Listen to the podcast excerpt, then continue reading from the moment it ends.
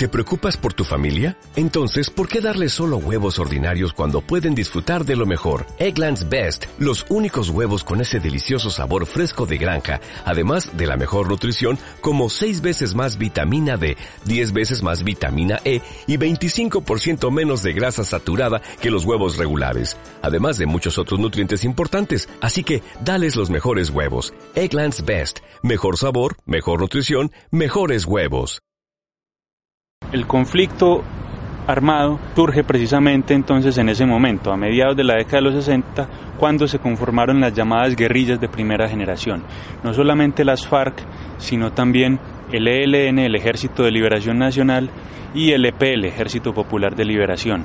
Hay que tener en cuenta también que el contexto internacional del momento era eh, plena Guerra Fría en la que los bloques soviético y norteamericano es decir, bloque socialista y el bloque capitalista, se disputaban, por así decirlo, la alineación de la mayor cantidad de estados posibles en sus bloques y desde el lado del bloque soviético pues se, empezó a apoyar, a financiar y a dar un, un apoyo logístico importante a cierto tipo de grupos armados revolucionarios de corte marxista-leninista en diferentes lugares del mundo.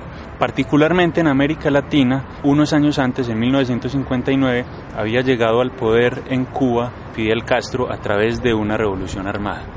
Esto generó, digamos, un boom de creación de guerrillas de corte comunista o marxista-leninista en toda América Latina, eh, dando cabida a un fenómeno que se conoce como la primera oleada guerrillera en América Latina.